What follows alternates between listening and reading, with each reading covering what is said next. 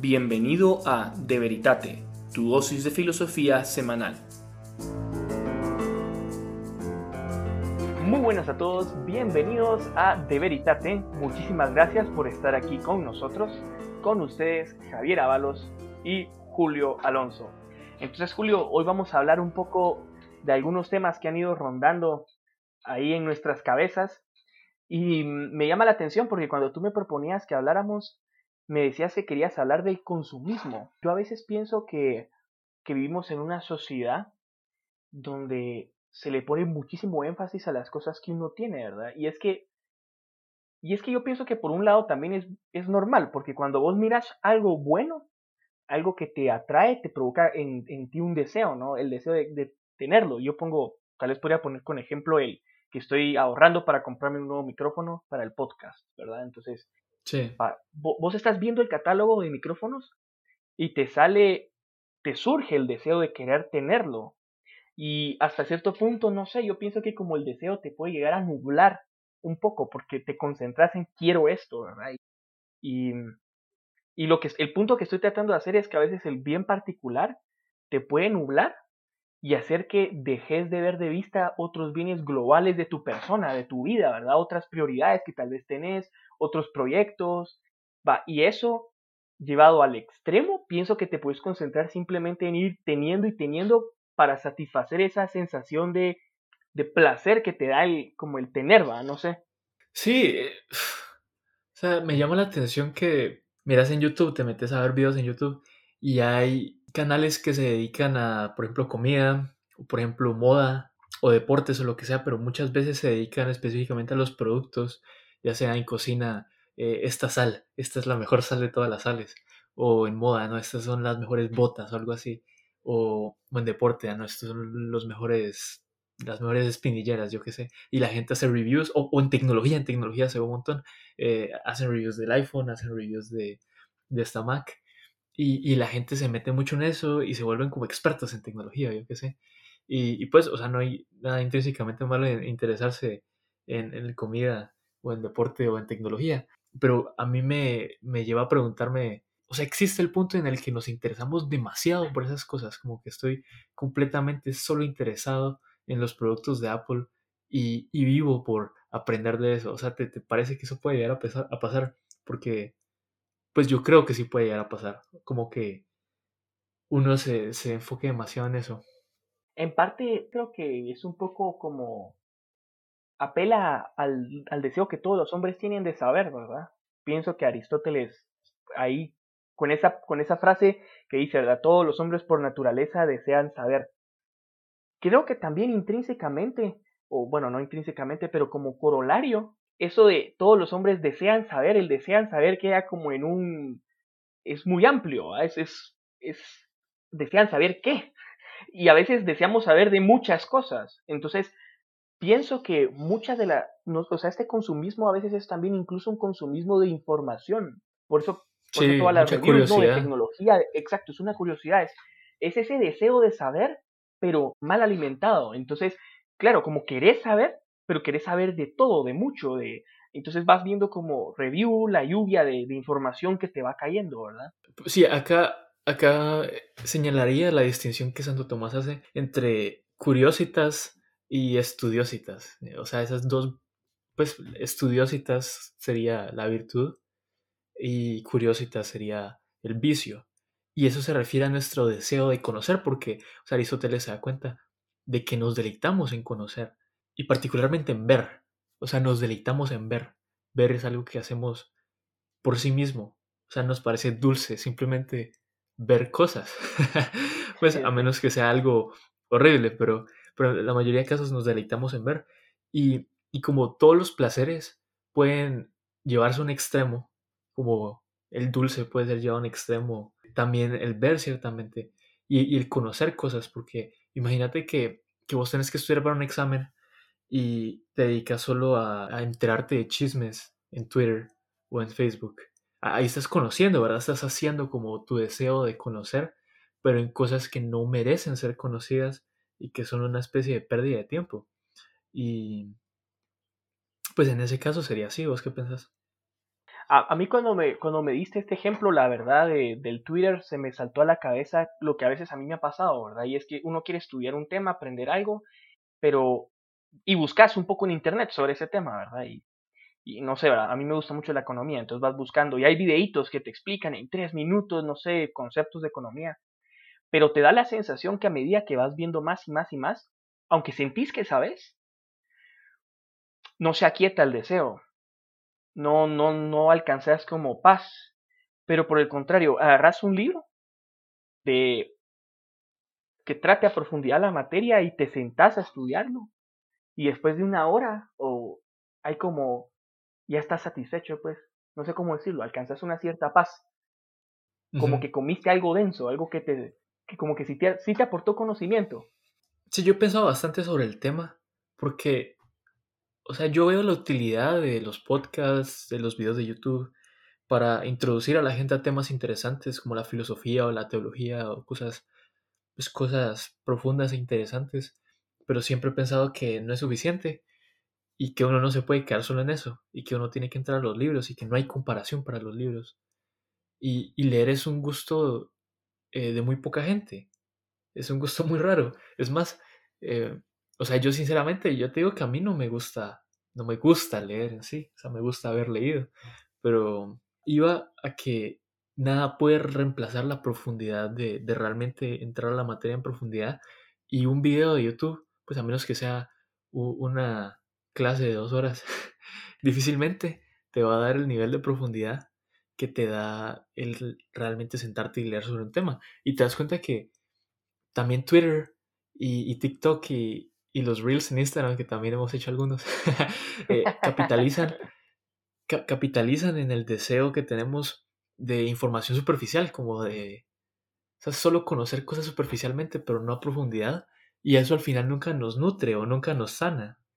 O, tal vez ahí donde vos decías lo de ver, ¿verdad? Que Santo Tomás decía que uno hay cierto placer en el ver, que hasta cierto punto el ver es como un paso anterior a contemplar y porque uno puede contemplar un paisaje o ver un paisaje, ¿verdad? Entonces, Pero contemplar es difícil, ¿verdad? Y, claro. no queremos hacer ese paso a veces. Ajá, pero, ajá, claro, porque necesitas esa paciencia para... Entonces yo creo que es como una especie de espejismo, porque uno lo que en el fondo está buscando es contemplar. Y esa búsqueda de la contemplación en la realidad que se da el sentarse a ver un árbol, por ejemplo, y a tratar de contemplarlo realmente, a tratar que realmente como que que sea la belleza del árbol la que te lleve a verlo. Yo, no sé si alguna vez has hecho eso, a mí me gusta, con la naturaleza, con los paisajes. ¿En serio? sí, sí, me gusta. Me gusta, me gusta como quedarme mucho tiempo viendo algo y decir, bueno, voy a tratar de que la imagen me domine, por así decirlo. Entonces, uno está buscando eso, pienso yo, inconscientemente. Pero hay un paso anterior que es el ver. Entonces, uno se puede engañar al tratar de ver muchas cosas porque precisamente te dan ese cierto placer, ese cierto, ese como, un placer que en el fondo naturalmente va orientado al contemplar como fin último, pero te quedas solo ahí, solo en ese placer de estar viendo varias cosas que van cambiando, que tienen como tu atención, atención hacia afuera, como dispersa. Sí, sí, sí. sí, a mí me gusta esa distinción que haces entre ver y el contemplar, entre ese esa primera recepción de, de la imagen que genera un cierto gusto, una cierta deleitación, pero la contemplación e, es más bien un descanso, o sea, uno descansa en el objeto contemplado y, es un bien arduo, o sea, el contemplar es difícil. ¿Quién? Imagínate que tú vas a ir a, a, una iglesia a hacer oración una hora e invitas a un amigo y tu amigo jamás ha hecho oración y se va a sentar ahí una hora, o sea, se va a sentar como cinco minutos va a recitar todas las oraciones que se sabe de memoria y luego va a sacar su celular y va a decir, vamos a quemar ese tiempo porque, o sea, ¿qué, qué es eso?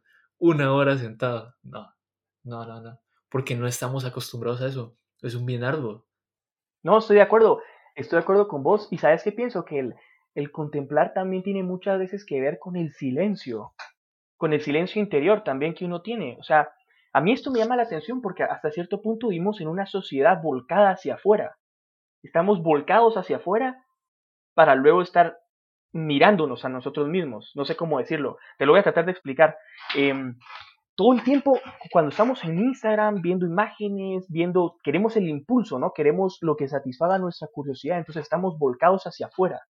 y, muchas veces, ¿verdad? Para, para satisfacer nuestro placer, nuestro egoísmo, pero en el fondo son pocas las personas las que dicen, bueno, voy a vivir el momento presente, estar centrado en el ahora, en el, en el, como contener mi propia fuerza. A veces, si vos vieras la atención como un vaso de agua, por así decirlo, como que tenemos la atención regada en un montón de fuentes y no, y no la tenemos como contenido en algo, en esto que estoy haciendo ahorita. Y yo pienso que eso es clave para la contemplación. O sea, el decir, por ejemplo, el multitasking, ¿verdad? O sea, estoy trabajando una tarea mientras escucho música y a la vez estoy viendo, jugando un, jueguito en el celular. Y eso te da una sensación de desasosiego terrible. Y bueno, a mí también me pasa, pues, pero yo digo, en cambio, esa sensación a veces de decir, bueno, voy a estudiar ahorita solamente leer este libro por 20 minutos y me pongo, a mí me gusta ponerme unos, tengo unos auriculares que me aíslan el sonido, son de construcción. o sea, fui a una, una ferretería donde compran uno de estos em, orejeras que se ponen en las obras de construcción y, y, eso me compré y me pongo para estudiar, ¿va? Y decir, bueno, 20 minutos concentrado en este libro. Esa experiencia de tener toda tu atención en algo te da paz porque yo creo que es como el paso previo para la contemplación, o sea, la contemplación requiere que, requiere que tengas tu concentración fija en algo, si no, no puedes contemplar. Sí, sí, porque es, un bien arduo, es algo que tienes que...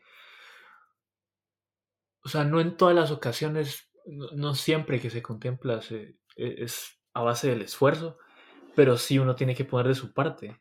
Y esa parte de poner de su parte es ardua porque requiere cierto dominio de sí. O sea, requiere que esas cosas que son fáciles y dulces, como el simplemente el ver y recibir esa gratificación del ver, pues que las suprimas de cierta manera para fijar tu atención en algo y quedarte ahí y, buscar el sosiego ahí. Porque, o sea, cuando estás buscando contemplar, estás buscando un cierto descanso en el objeto contemplado. Mientras que cuando estás buscando el ver, siempre estás moviéndote, estás de arriba para abajo, aquí para allá. Y, nunca hay sosiego o descanso. Y creo que Eso es lo que te estaba tratando como decir antes, ¿sabes? Ajá.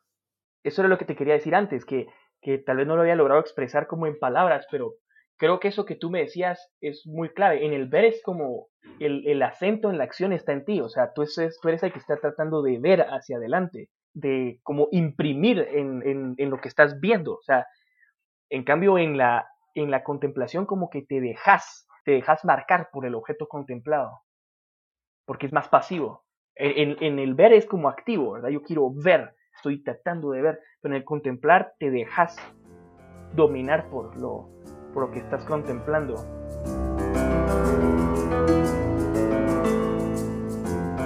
Y bueno, y esto, y esto creo que también tiene mucho que ver con el auge actualmente que hay del mindfulness, por ejemplo, porque mucho del mindfulness, de estas técnicas de concentración, precisamente tienen tanto éxito porque te permiten fisiológicamente como lograr tener esa concentración. Y, claro, cuando aplicas esa concentración al estudio, al trabajo, te da paz, precisamente porque logras a, veces pienso yo, pienso yo que a veces estas técnicas de mindfulness o cosas así hace que la gente inconscientemente pare contemplando o, o, a la, o, o como... O teniendo una actitud semejante. Okay. Exacto, teniendo una actitud semejante, teniendo una actitud semejante. Porque precisamente es mucho de bueno concentrarte en el momento presente, ser consciente de tu respiración, etc. Pero eso aplicado, por ejemplo, a la hora de estudiar o a la hora de estar viendo un paisaje, una persona que hace eso creo que tiene una mayor facilidad para luego como entrar a la contemplación, porque es una actitud como similar.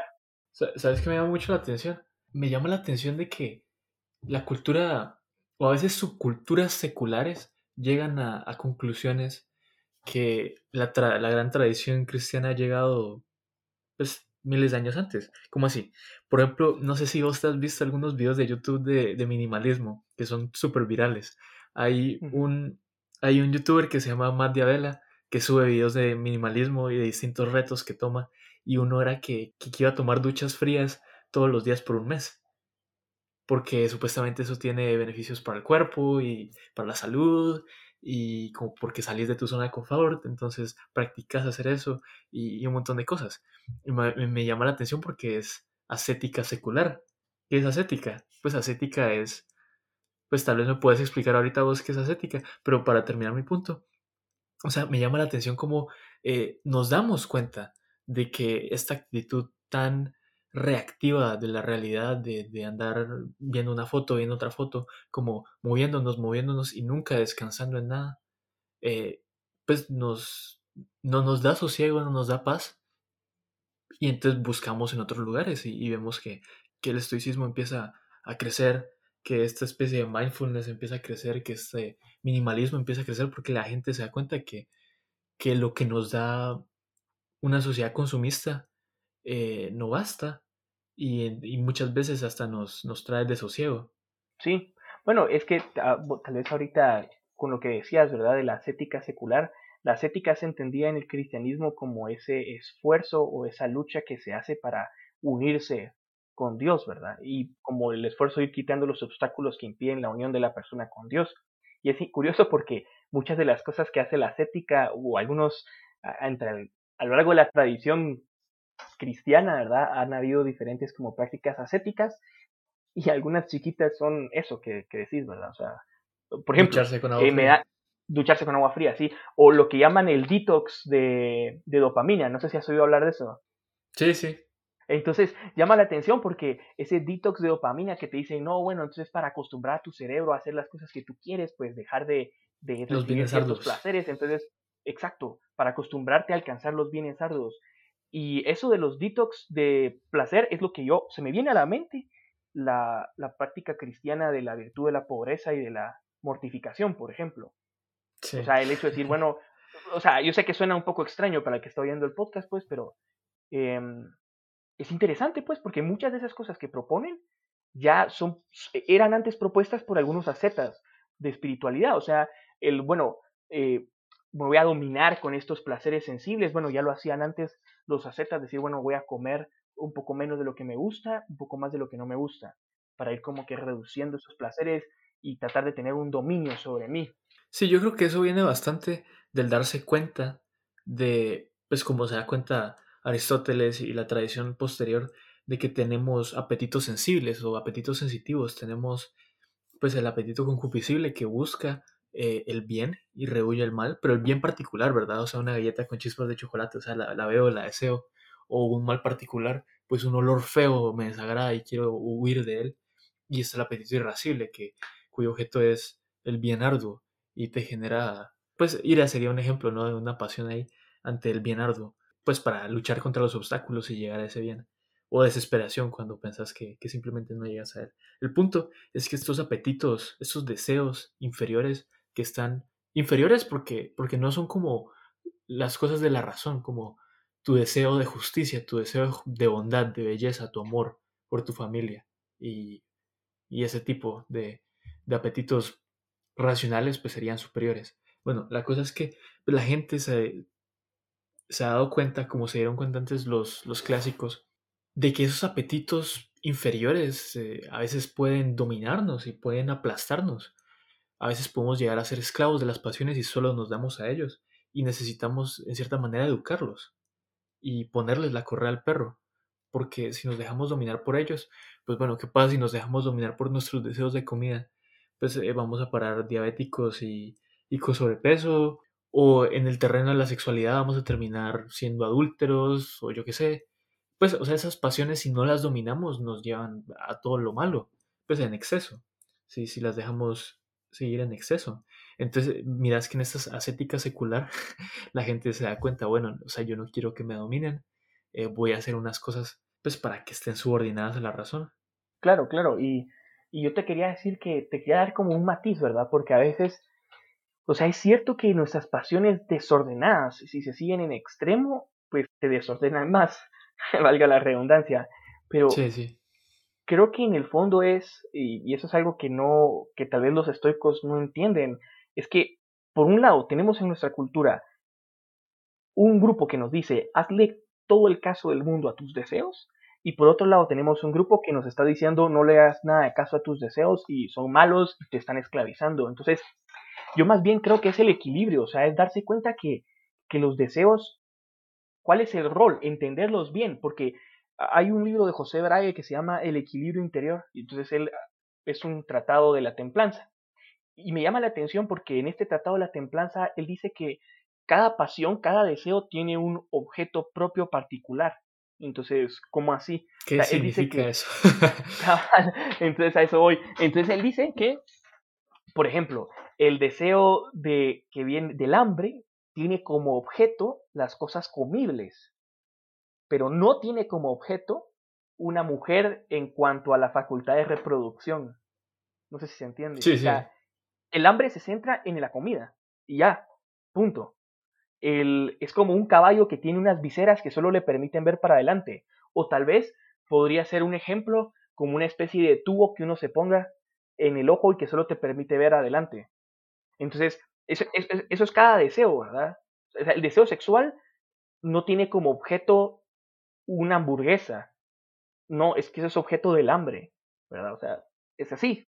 Entonces, ¿a qué quiero llegar? Que mm, que precisamente lo que pasa es que cada objeto solo puede apuntar, cada deseo solo puede apuntar en una dirección.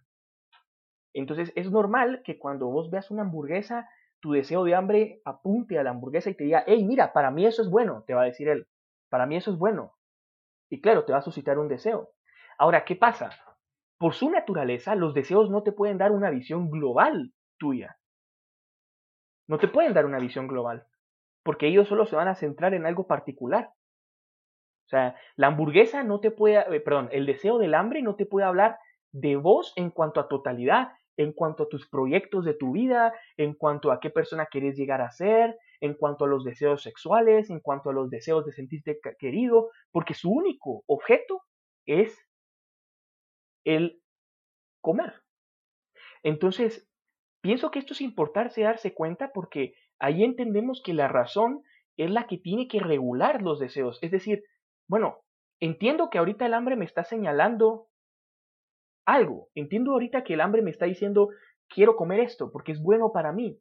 Sí, pero esto en cuanto al bien global de mi persona, ahorita es bueno.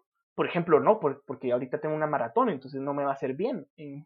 No me va a hacer bien comer la hamburguesa, aunque el hambre me diga que es bueno para ella. Pero para el bien global del conjunto, no está siendo Sí, ahí es donde entra la razón.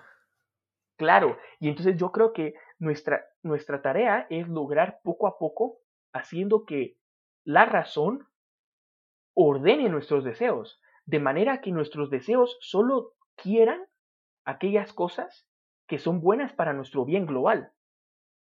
Pero para eso tiene que actuar la razón, porque la razón es la que le tiene que decir al, al deseo, mira, esto que estás deseando no es bueno para mí en cuanto a mi bien global. O sea, no sé, por ejemplo, estoy viendo la, la serie Drive to Survive, ¿verdad? La de Fórmula 1, porque me encantan los carros. Entonces, de Fórmula 1 me fascina. Entonces, uno mira cómo tiene que esta gente hacer un montón de deporte, de ejercicios, tener una dieta especial para poder em, manejar. Pero imagínate que a una de estas personas le surgiera un deseo de echarse una megacomilona antes de la carrera. Entonces, claro, esta persona, es más, yo te diría que al piloto no le va a surgir un deseo así. Es lo más probable. Tú dirías que absurdo. ¿Y por qué? Porque esa persona ya ha logrado orientar sus deseos, ya ha logrado ordenar sus deseos. Ha logrado que sus deseos estén acorde a lo que desearía, a lo que es bueno que un, un conductor de Fórmula 1 desee. Sí, y yo creo que acá puede entrar el tema de la libertad, porque alguno podría pensar, eh, pero si intento dominar mis pasiones y mis deseos, entonces no estoy siendo libre, porque la libertad es dejarlos que corran como quieran. Pero los clásicos dirían que no. Y siguiendo tu ejemplo del atleta, o sea, el atleta, el atleta es más, es, supremamente libre, más libre que, la persona que está adicta o con, o malos hábitos alimenticios, porque ha identificado un bien que sería ganar esta competencia y es supremamente libre para conseguirlo tiene mayor facilidad, pues la libertad realmente sería tener esa facilidad para alcanzar el bien de una manera eh, fácil y dulce y accesible. Y el atleta que, ha hecho sus sacrificios y que eh, ha dominado sus pasiones, pues tiene mayor facilidad porque a veces las pasiones nos jalan en distintas direcciones. Y hay que integrarlas, ¿verdad? O sea, no hay que suprimirlas, no hay que, pues, no hay que olvidarse de ellas porque tienen su utilidad. O sea, el hambre nos sirve para algo y la ira también, eh, bien utilizada, también nos sirve. pues todas las pasiones tienen su, su utilidad y su razón de ser. Yo creo que para ver, para como mostrar más gráficamente esto, se me viene a la mente un ejemplo de un bus. Entonces vas vos en un bus con un montón de gente atrás. Entonces, el único que sabe el destino a veces, especialmente por ejemplo yo pienso en un bus de niños, el único que sabe el destino es el conductor. O por lo menos tal vez los, los demás pasajeros, tal vez sí saben el destino, pero el que sabe cómo llegar y cómo manejar el bus para llegarlo a ese lugar es el conductor. E, él es el que tiene la facultad de manejar, de dirigir el bus. Y entonces, imagínate que la gente que está en el bus te empieza a gritar, no, mira, hey, por ahí se mira bien bonito el camino, te grita uno. Porque a esta persona le gustan las bajadas. Y ahí hay una gran bajada. Entonces dice, no, yo quiero ir por la bajada, quiero ir por la bajada porque está bien chelero. De ahí pasas, seguís manejando en el bus y hay otro que le gustan, por ejemplo, las hamburguesas. Y entonces él dice, hey, ahí hay una parada de hamburguesas, paremos a la hamburguesa, paremos a la hamburguesa. Hay otro que le gustan los juegos que hay en las gasolineras. Entonces te dice, hey, ahí está la gasolinera, paremos, paremos. Va, y así una locura. Imagínate que hubieran 16 personas haciendo eso, ¿verdad? Gritando, tal. Entonces el pobre conductor, ciertamente, si lo obedece a todas, choca y todos mueren. no, no va a llegar al destino, pues. El bien global del bus no se va a cumplir. El de todos, pues. El de todos, al final el de todos, porque ninguno llega a su destino. Entonces, en cambio, la persona que ya ha logrado educar a sus pasiones, incluso le ayudan. Porque si el conductor va manejando y en un momento se distrae, puede ser que un pasajero que está atento al camino dice, hey, cuidado, viene ahí un carro. Entonces, lo esquiva. Porque ya ha logrado educar a sus pasiones para que quieran lo que él quiere. Para que vayan en la dirección de, de la meta, para que las pasiones también juntas trabajen para llegar a la meta. Entonces, a lo mejor, en un momento del camino, sí necesitan ir por la bajada. Y la pasión le dice, mira, andate por la bajada porque es el mejor camino. Y el conductor se da cuenta, hey, es cierto, es el mejor camino. Entonces ambos logran ir de acuerdo porque ya el, el pasajero que le gustan las bajadas ha logrado acomodar ese gusto al bien global de llegar al destino. El pasajero que le gustan las hamburguesas, hay un momento que dice, le dice al conductor, mira, hace tiempo que nadie ha comido, ya estamos cansados, necesitamos pasar por hamburguesas. Claro, porque en este momento conviene para el bien global del bus para llegar a la meta. Ha logrado que los pasajeros deseen las cosas que lo llevan a la meta. Y eso es un poco lo que yo creo que se propone, ¿verdad? Sí. Yo creo que para ir terminando podríamos volver a conectarlo con la contemplación, porque al principio hablamos de la contemplación y después de, de las pasiones. Y te preguntaría a vos, ¿cómo crees que esos dos temas se conectan? Pues yo tal vez para decirte qué pienso. Pues porque la, contemplación, como dijimos, es un bien arduo. Y si tenés a los pasajeros del bus gritando por todas direcciones, el conductor difícilmente se va a poder concentrar a donde quiere ir. Así que en cierta manera es importante tener las pasiones sosegadas para poder contemplar. Por otro lado, también pienso que eh, si una persona está viviendo una vida desordenada, eh, le va a ser más difícil contemplar las cosas y buscar la verdad en las cosas. Entonces, si, si uno estuviera viviendo una vida desordenada, pues también tiene que saber que su juicio va a estar, ah, su juicio va a estar nublado. Pero sí, vos, qué pensarías, cómo conectas esos dos temas de, las pasiones y la contemplación. ¿Y qué también qué le dirías a la gente para que, la idea de contemplación no se quede como algo abstracto y extraño, sino que, tiene concreto y por qué querría hacerlo yo?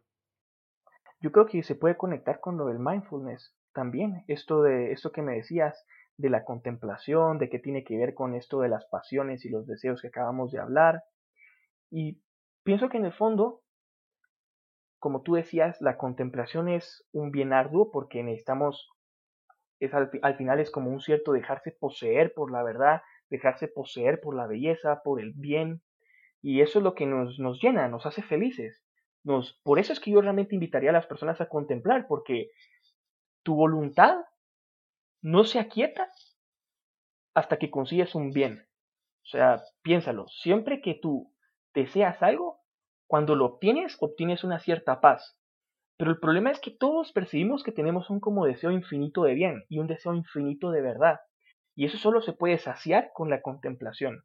Ahora, la contemplación, como decía Julio, es un bien arduo. Volviendo al ejemplo del bus, para lograr contemplar necesitamos que todos los pasajeros estén trabajando al unísono para conseguir esa meta. Por, por lo difícil que es por, por lo difícil del camino. Necesitamos que todos los pasajeros estén al unísono. Y precisamente ahí es donde creo que entra el mindful. Porque toda esta, todo este surgimiento que ha tenido el mindfulness, lo que en el fondo busca es que tú ordenes a los pasajeros. Te ayuda, son técnicas fisiológicas para que tú aquietes a los pasajeros. Entonces, claro, cuando logras aquietar a los pasajeros, y creo que por esto mucha gente lo hace, busca el mindfulness y todo, se obtiene una cierta paz, porque hasta cierto punto ya empezaste el camino de la contemplación, ya cumpliste la primera condición. O sea, ¿a qué voy? Todo el que hace contemplación tiene que lograr tener ordenadas sus pasiones, pero no todo el que ordena sus pasiones hace contemplación, ¿verdad? Pero hasta cierto punto, esta experiencia positiva que se, que se vive con el mindfulness es porque ya empezaste en el camino de la contemplación, ya te pusiste en condiciones para contemplar.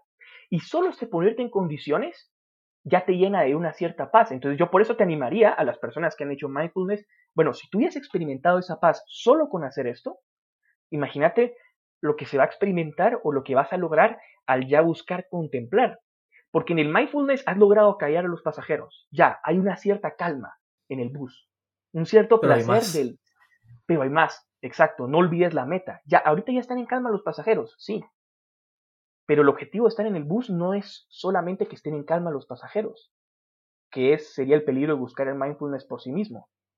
El objetivo de estar en el bus es llegar a una meta, es llegar a un lugar, y ese lugar es la consecución del bien y de la verdad. Me gusta, me gusta. Yo tal vez querría corregir algo que dije al principio. O sea, dije que, la contemplación es un bien arduo, y ciertamente es un bien arduo, pero creo que uno podría pensar que, que por ser un bien arduo se va a conseguir por esforzarse más. Y, no es tanto así porque, eh, como dijiste, uno es algo pasivo en la contemplación. Entonces, el esfuerzo que tiene que haber por parte de uno es por predisponerse, pero no tanto por conseguirlo, porque no es como que algo que uno pueda coger como un bien concreto, como una hamburguesa. Eh, la manera en la que lo facilitas es, abriendo el camino o callando a los pasajeros.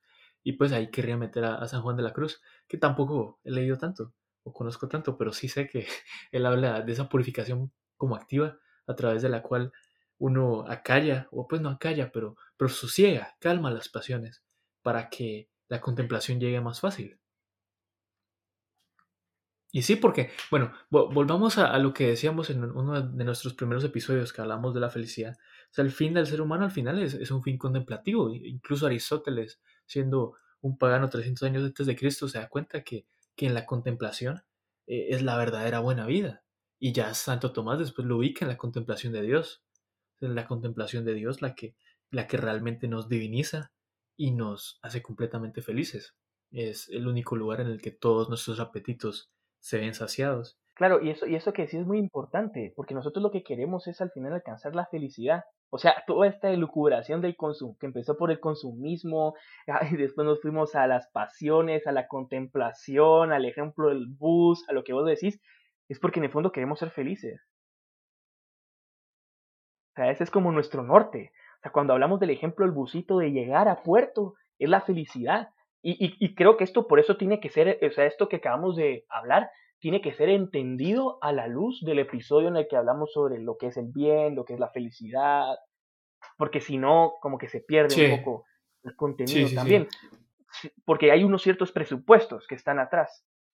Muy bien, entonces yo creo que en resumen, en resumen, pues hemos visto cómo vivimos en una sociedad consumista, que eso puede ser un obstáculo para la consecución de la paz interior, de lograr que nuestras pasiones estén aquietadas y que ese es un grave peligro si consideramos que el objetivo de la vida del hombre es precisamente una felicidad que se radica en la consecución del bien supremo y del conocimiento de la verdad suprema. Y para eso necesitamos tener un cierto focus hacia ese bien. Y por eso es que algunas técnicas como el mindfulness se han vuelto tan positivas y han tenido tantos nuevos seguidores, porque precisamente permiten tener unas condiciones fisiológicas que nos ayudan a callar las pasiones, nos ponen en condición o en camino hacia luego buscar ese movimiento de contemplación. Bueno, espero que este episodio te haya gustado. Estamos probando hacer un nuevo formato también, por eso es que esto fue un poco más conversación.